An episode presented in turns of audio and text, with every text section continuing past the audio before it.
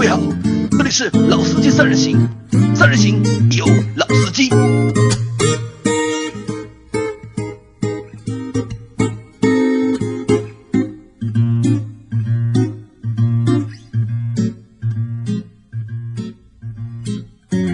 Hello，大家好，欢迎收听《老司机三人行》，我是周老师。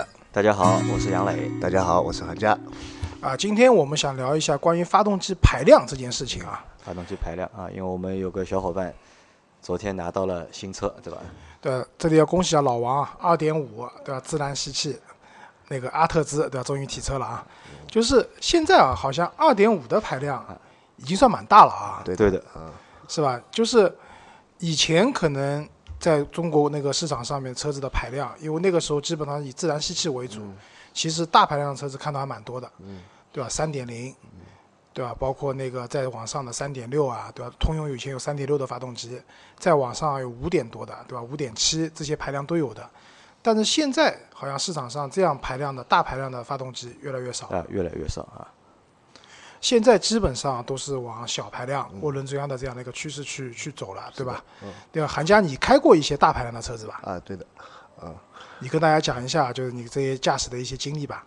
呃，以前因为前前前一辆车就是一辆那个帕萨特的二点八 V 六的那辆，然后啊觉得其实在，呃合资车的这个区间里边，这辆车的排量其实应该算大的，因为它是六缸二点八的这样一个排量，应该算是比较大的。然后，呃，它是首先它是一个自然吸气的车，不是涡轮增压。然后在驾驶的感觉中，这样一个 V 六的发动机确实能在，呃，高速或者是一个平稳的高速当中，会给你一个比较比较好的一个驾乘感觉和一个和一个一个驾驶的信心吧。然后确实，因为它这款变速箱是比较老，是大众老的那款五 AT 的，啊，五 AT 的那个，就是说它和因为变速箱的问题，可能它在那个低呃上面低速的时候，可能就是说提速啊之类的，不是不是很快。低扭不怎么给力，低扭不怎么给力，然后但是你可以把它放到那个手动模式的话，你基本上控制在两档到三档的话，可以啊、呃在三千转左右的这个时候，可以爆发出这个发动机非常强的一个动力。我觉得这个就是说一个呃大排量发动机的一个优势吧。嗯那周老师开过什么大排量的车吗？呃，我比较长时间驾驶过的，一个是当时开过那个二点五的那个 V 六的发动机的那个锐志，啊，锐志。对，因为就是其实我开的车以涡轮增压的车居多，哦，那辆车是银色的，对吧？对对对，那啊，辆车我开过一次。啊，是吧？对，那个你时候我你给我开过来的嘛，开过一次对，就是我感觉啊，就是就像韩家讲的，嗯第一，它 V 六发动机这种大排量的车 V 六发动机，它嗯的这个发动机的这种平顺性，对吧？就抖动，各方面确实控制的比较好。另外一个就是它的动力输出，确实在低扭方面，就自然吸气都有这种通病啊。嗯对对对不要说这个，哪怕你开老老款的那个 M 三，嗯对吧？四点零 V 八的，其实低扭输出也并不是特别好，所以有人去改机械增压什么的。嗯低扭输出是个问题，但是呢，它的转速达到了三千转以上的时候，这个时候它发动机的这种后劲啊，就是我们讲底蕴，对吧？对发动机的底蕴是比较足的。就感觉源源不断的可以对，源源不断。就打个比方讲，就是比如我高速上，我现在开到一百码了，对吧？然后很多高速可能限速一百二，这个时候你需要再去超车，超一些大车的时候，我们讲高速上超大车，跟大车并行的时间越短，你越安全。也就是说，越短的时间超过去越安全。那这个时候，一些大排量的发动机，它在这个时候再加速的这种能力啊，这种底蕴确实要比现在这种小排量的车更加来的，就是给人有信心。嗯那我这里有一个问题啊，就是我们在讨论就是大前面在讨论大排量嘛，那到底多大的排量才算是大排量？这个好像我觉得在不同的年代，就是这个数字还不一样，还我我觉得啊，就是以前对吧？比如说中国刚刚开始车子多起来的时候，就比如说那个时候桑塔纳老三样对吧？那个时候基本上桑塔纳这种一点八、一点六的排量算比较小的排量，算小排量对。但那个时候有一些进口车，比如像凯迪拉克对吧？包括像那个皇冠，嗯，对吧？包括像一些其他的韩国的一些车子，基本上都是三点零左右，二点五、三点零以上。我们认为，在我概念里面，当时来看，二点五以上，甚至到三点零以上是比较大的排量。就算一个大排量。对，像韩家那个刚才讲的那个 V 六的二点八的帕萨特，因为这个排量比较奇葩啊，对的，就是二点六、二点八的这个排量不太有的这种车子，六个缸分配对吧？对，六个缸怎么好像算下来不除不尽，对吧？对的，所以就是在我看来，就是三点零以上，二点五、三点零以上算大排量。算大排量了。对，因为我还开过一辆，就是就大家知道英菲尼迪有辆车叫 QX 五六嘛，啊，我开的它是日产的版本，叫途乐五点六的，排量绝对大了啊，五点六了，对吧五？点六啊，但因为那个车也重，加上自然吸气的低扭确实不足，那个车其实在城市里面开啊，就堵车什么的，其实起步加速给人感觉并不好的。但是到了高速上面以后啊，就是我们讲，我们也不讲超速，就一百二左右巡航的时候，这个时候这个车绝对是底蕴十足的。你想超车对吧？油门稍微带一点就上去了。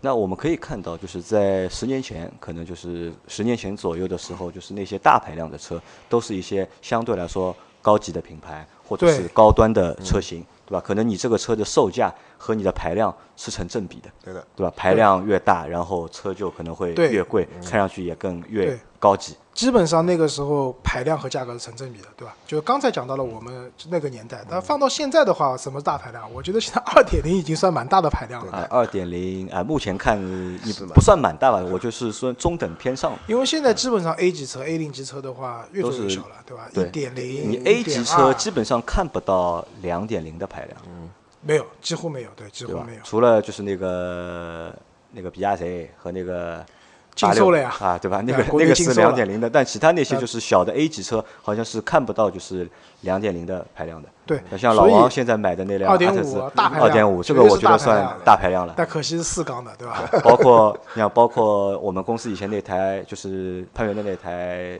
啊，呃 G 二五 G 二五对对吧？本来也是两点五的，然后 V 六的，然后现在改成那个 Q 了嘛，呃 Q 五零了嘛，也换成了就是普通版本的，也换成两点零。对，所以不同年代大排量定义肯定也是不一样的。现在的话，我认为二点零以上都算蛮大的排量了。那我有个问题啊，就是因为你们两位开过就是大排量的车，因为我没有开过嘛，因为我我的第一辆车是一辆 1.4T 的。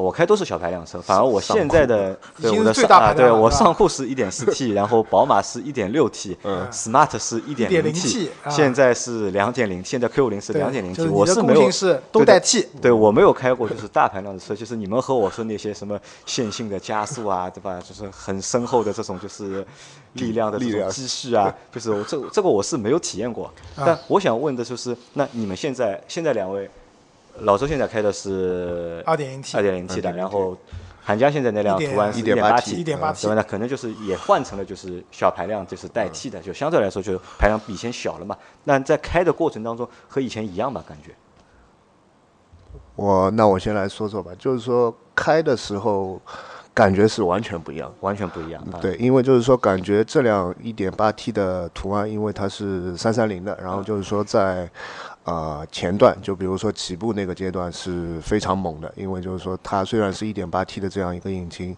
呃，但是它结合那个湿式的那个变速箱，我觉得基本上是没有顿挫感，然后提速是非常猛，你油门在轻轻空的情况下就能前轮直接那个打滑打转，然后就觉得它在低速的时候确实是一个啊，比那个感觉确实要比那自然吸气的那个 V 六的引擎要好，但是就感觉你车速在一百。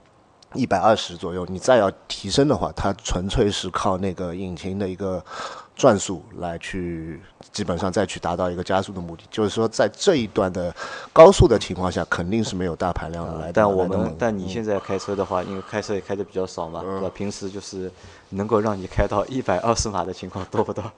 啊、不多，可能平均时速是多少？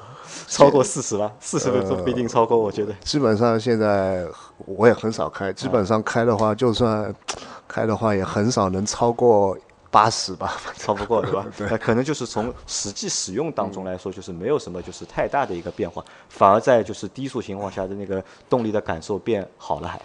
低速动，所以我觉得就是说，呃，像这样一个变化，也就从这几年开始嘛，然后就觉得这几年最大的变化就是城市里车越来越多，然后你也开不快，然后你反而用了大排量的车的话，你低速，比如说去抢一个位置啊，抢一个，比如说一个车中间的一个档口啊，会显得有些前段会有些无力力不从心对吧啊、对，然后就觉得啊，你带个涡轮增压的，哎，这个车也可以。然后最明显的一点就是，油耗比以前少了要近一半。啊油耗要少了近一半。嗯那老周呢？啊，我觉得啊，这个就是现在涡轮增压的一个发展技术所带来的一个点。为什么现在的车子排量越来越小，都带涡轮增压了？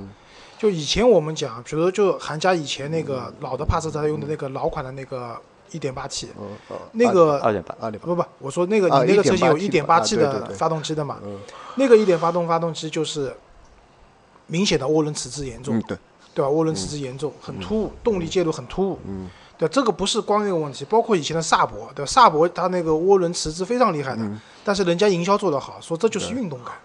那是什么？就是当时来讲啊，就是开涡轮增压和开那个自然吸气大排量自然吸气区别是，涡轮增压其实是不舒服的，大排量自然吸气更加的让你觉得舒服，对吧？这也是很多网上的一些键盘车神讲，对吧？我要我不要涡轮，我绝对不买涡轮车，怎么样怎么样，对吧。但事实上，现在其实你现在买车啊，你要不买涡轮车，你想买那种大排量自然吸气的车，其实越来越少，啊，对，越来越少，对吧？那讲讲我个人的经历，那我第一辆车是自然吸气的，后面基本上也都是涡轮增压的排，但是我的涡轮增压的排量呢，就是比较规律，越来越大，嗯从那个 1.8T，对吧？到后面那个秦岭 1.5T，但是它带那个电机嘛电机嘛，对吧？那个是作弊的，嗯。再到现在的二点零 T，整体的感受是，现在其实开涡轮车的感觉和开自然吸气没有太大区别了。对，尤其在城市道路上，它加速更快，油耗也更低，没有什么很明显的说什么迟滞啊，什么油门踩下去要憋一会儿再发力，没有，这个是现在的技术所带来的这样东西，所以也是现在为什么各大厂家都用这样的一种排量、一种技术去做自己的车子了，对吧？但是区别是什么？就刚才韩家讲的，就是说跑高速的时候，我以前开那个零这个后劲不足。对，就是我以前开林荫大道，对吧？林荫大道这个车子，说句实话，就是说其实车是蛮好的，就是小毛病实在太多，对吧？返修率百分之三百。其实车是蛮好开的，别看它车大，后驱二点八的发动机，蛮好的这个车。其实高速上开起来很舒服的。因为车重嘛，对，但是 我现在这辆，包括我现在 C 两百啊，就是高速上面，其实速度超过一百以后，一百公里时速以后，你要再加速啊，这个时候你就需要对吧？油门深踩，然后降档，把转速拉起来，对吧？动辄四千转以上，对吧？提速也是 OK 的，但是感觉不从容，而且声音也很响，发动机的声音轰鸣声也很响，对吧？所以。那从我个人角度来讲啊，就是涡轮增压肯定是趋势，我自己选的车也是都是涡轮增压的，但是我肯定也不拒绝，当条件允许的话，我肯定也不拒绝大排量这样的一个自然吸气的车子。当然，你说有多大？那我现在看来，其实二点五 V 六或者说三点零也足够了。嗯那老周、韩家，你们考虑过没有？为什么就是现在就是厂家把发动机做得越来越小？当中是什么原因？除了就是有了就是涡轮的技术之外，还出于哪些原因？我觉得这个原因要综合起来看啊。第一个，大家前面我们也反复提到，各个厂家对它的所有车子的一个平均油耗有要求的。嗯，如果你动不动都是一个大排量的，对吧？尤其像美国美系的，比如说福特啊、通用啊，他们自己在美国都有什么 V 八五点七的这种发动机装在皮卡上面的。你那你这个，你如果你的车子都用类似于，呃不要说这么大，哪怕你用二点四，以前君越对吧？二点四、二点零这些发动机去做的话，其实你的平均油耗肯定是相对来说高的。那第二个的话，其实即使你把你的平均油耗拉上去了，这些排量的，就是中等排量的这些自然吸气，也未必可以带给你很好的一个驾驶感受。再加上我觉得，就是造车的成本，其实那种排量大一点的这种发动机和系统，先别看涡轮增压好像加了一个涡轮，其实成本未必是高的。那综我在我来看呢，这是一个综合的因素。综合的因素，从油耗对吧？就是为了一方面是为了降降低就是一个就是油耗，然后也是为了就出于就是降低一个制造的一个成本。对，然后还有一个很重要的就是我们每年都要买车船税嘛。嗯，对，那车船税的话，二点零像一点六啊、二点零啊这些车船税一年就几百块钱，但是像你排量大的，我记得我以前有个朋友是那个三点六的那个傲虎，斯巴鲁的傲虎，他一年车船税就得要四五千块钱。是的，就就是从消费者的角度来讲，开车的人的成本用涡轮增压其实也是下降的，不管是油耗，你交的税费，包括你买车也是一样的，不同排量的车，它的国家征收的税费是不一样的对。还有一个很重要的就是保险，保险保险也有很大的区别。对，保险对排量也也不一样啊。那我觉得还有一个个最重要的，还是可能就是技术的，就是更迭嘛，就是技术的发展嘛，可能就是小排量也能够做出就是大的马力，或者是做出相对大的马力。因为我们可以就是如果大家如果有兴趣的话，可以去看一看什么，看一看就是十年前的车的，就是它的那个配置啊，看一下它的那个发动机的排量和它的那个马力和它的那个扭矩和现在的车去比一比。其实我可以看到，就是现在的车就排量越做越小，反而就是这个马力啊或扭矩啊都差不多，其实越做越大了。就举个最简单的例子啊，就是我们讲宝马三二五老款的，对吧？嗯三二五二点五直流发动机，它扭矩就是二百五十牛米，对的啊，对吧？功率我不记得了，就扭矩是二百五十，我记得很清楚。但是现在你看宝马，就哪怕是一点六 T 的发动机，扭矩都可能不止这个数。啊，对，像你那个，像你那台发动机扭矩大概就有三百多了，300多对吧？牛米。我的是三百五嘛，所以在这种情况下，那我觉得这个排量变小，这也是个趋势，对吧？这个也不不为我们就不，尤其不为那些键盘就是车神所左右的这样一件事情。好，那我这里新的问题又来了，就是其实我们前面说了很多，就是关于就是排量变小之后，其实还是蛮好的嘛，就有很多就是好处，对吧？但那为什么现在还是有很多人就是一直去吐槽这个排量越变越小啊？就我们可以看，每当有一款新的车，特别是那些就是豪华品牌或者是相对高级的车型出来的时候，换代出来的时候，用了一个相对小排量的发动机，总有很多人在吐槽那我觉得这个一个是观念上，观念的问题。啊就尤其豪华品牌，比如说像宝马七系，对吧？七三零，对吧？这样的车子，七八十万、上百万的价格，但是它给你的一个四缸的发动机，因为车子很大，那个引擎盖打开，其实它那个引擎舱是很大的，但你打开发现，哦哟，引擎舱里面是空的，就是感觉就是发动机很小的一个发动机放在里面，那人家会觉得不值，对吧？这这是一个问题，观念的问题。那第二个，从实际驾驶的角度来讲，就虽然现在很多豪华品牌，包括我们刚刚讲的宝马七系，对吧？包括奔驰，对吧？再包括像沃尔沃，沃尔沃现在全系没有随便什么车对都是二点零2.0最多就是叉 C 九零上面带一套混动系统，对的，对吧？再包括当年史上最贵的二点零 T 的发动机的那款车捷豹，对吧？叉 JL 当年对吧？XJL 当年要卖八九十万了，对吧？它也是二点零 T，对吧？虽然终端降价也很猛，对吧？那这些大的车子，第一它车重其实不轻的，对吧？这些车子可能都要两吨以上的重量，对两吨以上的重量，加上你就是开车的人，像我这种胖子坐上去的话，车子蛮重的。在这样的情况下，这样的 2.0T 的发动机去带这个车子，人家会有疑惑，会有疑惑是不是啊带得动？嗯，对吧？但是事实上，我告诉你，带得动的。为什么这么讲？因为涡轮增压的发动机的它的特性是说，它的转速从一千多转开始以后，一直到可能三千到四千转之间，它都是一个峰值扭矩的输出的这样的一个平台。嗯，而不像自然吸气，自然吸气必须要到四千转，对甚至三千五百转、四千转，甚至更高，它才达到了一个扭矩的输出的一个峰值。然后不在这个转速范围内的转速点的话，它的扭矩是往下掉的。对，对吧？所以涡轮增压的特性加上现在的这种科技，其实一台 2.0T 的发动机去带这些豪华车是肯定带得动的。带得动，因为我们以前有一个说法嘛，就是小马拉大车，对吧？看到一个就是车很大，然后它这个如果发动机只有两点零或者是一点八，嗯，大家都会有疑惑，觉得它是一个小马，对在拉大车。这就是问题来了，就是是小马，我也承认的。但现在这批小马改良过了，对吧？对的，以前那个小马可能是用来耕耕地的那种马，对，对吧？现在的转基因嘛转不是不是不要转基因，就是我说，对吧？它的那个血统有点更纯正了，汗血宝马了，嗯对吧？虽然是匹小马，但它力气更大。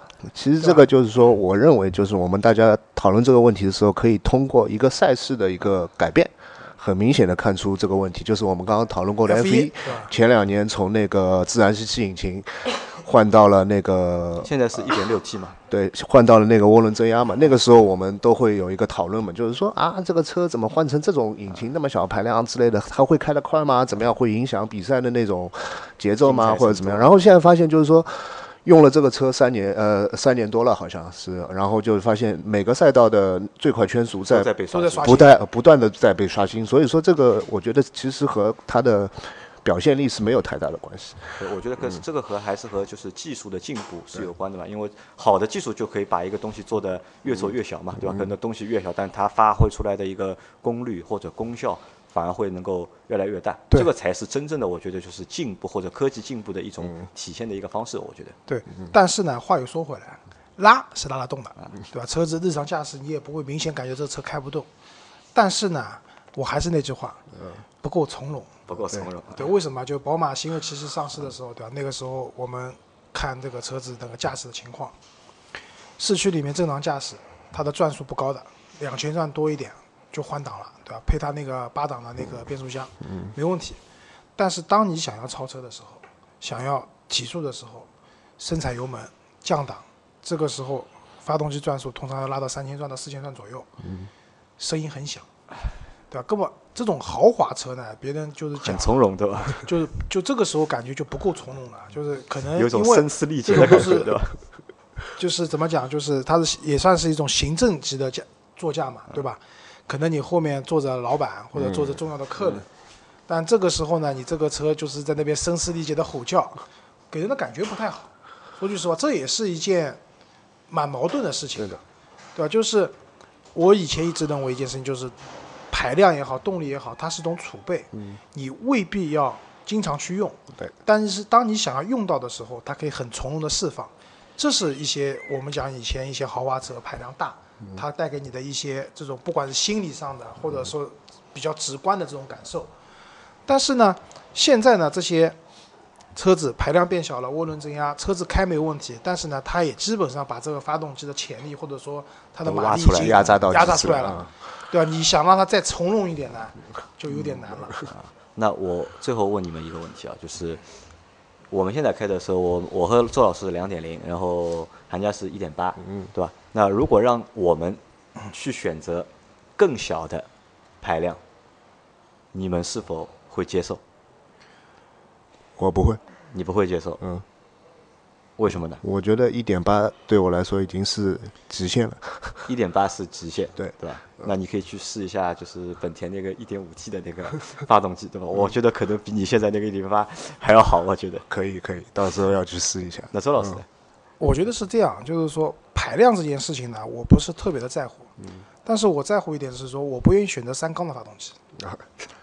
为什么？我开那个宝马二幺八一点五 T，是不是前驱这件事情我就不说了，抖得厉害，对吧？真的抖，就是三缸的发动机啊，就宝马做的三缸的发动机，它这种抖动，对吧？加上以前开杨老师那辆 smart 一点零 T 的三缸发动机这种抖动，我不太能接受。但是呢，你说排量小，要看我就接下来买车的一个取向。如果说这辆车就是可能买给我老婆，对吧？买赛车，对吧？接送接送孩子的，那我觉得可能一点四 T 甚至一点二 T，对吧？这是明锐的瓦罐一点二 T，对吧？啊，不过一点二 T 是不是三缸的？我不知道。啊，不知道，没没研究过，没有研究。OK，那至少一点四 T 我是能接受的，我是能接受的。就是说，它不管就是城市里面通勤用嘛，它的动力也好，输出也好，其实没有太多问题的。而且给女同志开的话，其实够了，嗯，其实够了。但是如果是我自己买辆车啊，买辆车的话，那有几种可能，一种比如说是买那个像就是七座的 MPV 啊或者 SUV，那这种车我经常可能要满载的，买这个车就为了家里面人坐的舒服嘛，车又大，然后经常满载。那说句实话，二点零 T 也是我能接受的底线了。再低的话，我觉得可能带不动了。拉不动了，对吧可？能有点有点问题了啊，这是一个。另外一个就是说，那其实我选买车的想法很多，对吧？那很有可能接下来我想换辆什么性能车，对吧？换辆性能车，那现在大家知道，比如说像奔驰的 A 四五，对吧？刚上市的那个那个奥迪的那个 RS 三，对就不一样。A 四五是一款压榨到极限的 2.0T 的发动机，RS 三是用了奥迪的那款 2.5T 的发动机，对吧？但是他们的这种动力性能在各方面其实是表现差不多的。所以如果说买一辆性能车玩玩的话，那我当然希望是说越大越好。越大越好，对吧？二点能选二点五 T，我就不选二点零 T 了，对吧？那还有一种情况就是说，我觉得啊现在的这种技术啊，就是我今天讲到一个比亚迪秦的问题，就是大家也看到了，就是最近好像各个国家都推出了说禁售燃油车的这个一个时间表，中国好像发改委也响应了。也也在商讨之中，对吧？那其实排量做小一点，但是你有电机去辅助，那这我觉得也是未来一个不失可行的一个办法。我觉得是一个比较大的一个趋势。对，因为电机的扭矩就是随叫随有嘛，肯定分分钟就有了。嗯，肯定对吧那我觉得这个可能是我未来还会考虑的一个一个方向，就不是买一个就是单独的一个单独？的小排量，而是说它有一些混动的搭载一呃个电机，混动的？搭载一些电机的这样的一些方式。那我觉得这也是未来的考虑一个方向。对，那杨老师你呢？你现在二点零 T 的对吧？啊，对，那对我来说，其实我考虑两方面吧，一方面就是价格，对吧？如果这辆车只是一辆十万左右或者在二十万以内的车，那我不建议它的排量有多少，就可能一点五 T 也可以，哪怕你一点四 T，我觉得都能接受，对吧？如果这辆车要卖，我要我买的这辆车要三四三四十万的话，那可能在这个情况下，我不太能接受，就是小排量，至少我觉得两点零，我觉得是买不到了，三四十万现在还能买到什么大排量的车子呃？对啊，也没有嘛，其实也没，至少至少还是要两点零嘛，我觉得。那如果我只是通过就是要满足我日常的需求的话，那其实我也觉得我的日常需求也比较简单嘛，我就开个车上下班，平时就是出去去个去个商店、去个超市买点东西，那可能你给我个 smart 一点零的，哎，那我觉得也 也够了，对吧？当然，就当然当然还有一个什么呢？我觉得如果真的哪天能够做到一点零的排量，对吧？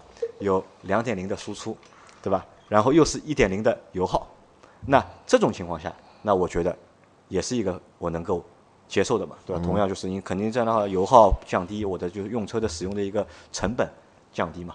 但我比较恶心的是什么事情呢？恶心的是一件事是。很多品牌啊，就是它把它的发动机越做越小了，对吧？看上去在数值上可能就是输出的和就是大排量是差不多，但是它这个售价就是也没有变化，对对，没有便宜啊，对，我觉得。我我觉得很多我们的槽点都在那，都是因为你的车就是还是卖那么贵。如果你的车发动机排量变小了，你的车相对变便宜了，那我觉得很多消费者或者用户能够接受嘛。但是大多数厂家都是变小了，就排量变小，也看上去这个数字不舒服了嘛。但是它这个售价也没有下来，反而现在多了一个一套什么套路？就昨天我们路上看到的，现在很多就是那种一点五 T 的发动机的，明明它啊标个1.5二零 T，然后它那个尾标标一个二零 T，对吧？二点零 T 的标个三零 T，啊，包括就是现在像大众用的，就是什么二八、二八零、三三零、三八零，对吧？就是换了一种就是 识别的方式去掩盖它这个排量就是越做越小的这个对事实，对吧？这个可能在短期内啊，我觉得在就是我们这种就是普通的用户的心理啊，可能就是一下子还不能就是完全的接受。对如果你这个东西这个方式，如果你用个五年六年的话，以后我们不再看排量了，对吧？只是看这个数值是多少，是二八零还是三三零还是三五零，那可能相对来说还会就是那个心里里面那个膈应啊或者疙瘩会稍微少一点，我觉得。对，好，这边那个更正一下，刚才老王查过了，那个 1.2T 的那个明锐的瓦罐也是四也是四缸的，对，所以从实用角度来讲，我觉得也是 OK 的。对，刚才杨老师讲了这一点，我要补充一下，还有就是一些豪华车，就现在说句实话，你想买到 V 六就六缸的发动机的车子，现在四五十万大概真的不太有了，嗯，对吧？一些小少少小众品牌可能还有，但是你说我已经如果说哪天我买到一百万的车子了。对吧？如果你还给我个四缸的，说句实话，刚才我也讲了，拉拉得动，拉得动，但是拉倒呀！但是我是不接受的呃，我们要买的那个七幺八是几缸的？也是四缸的，好像。啊。七幺八也也是四缸的。七幺八的话，它入门版也是二点零 T 的了，对吧？所以那归根结底来讲，就是排量越来越小，这是趋势。而且因为科技的发展、动力技术的发展，其实这方面来讲是 OK 的。就那当然，如果说大家条件允许的情况下，其实买一辆排量稍大一点的车子，那其实你的驾驶感受也会有一些不一样，对吧？那就是看各自的选择了，啊，好的，好吧？那这期节目就到这边了啊，谢谢大家。那大家再见，啊大家拜拜再见，再见。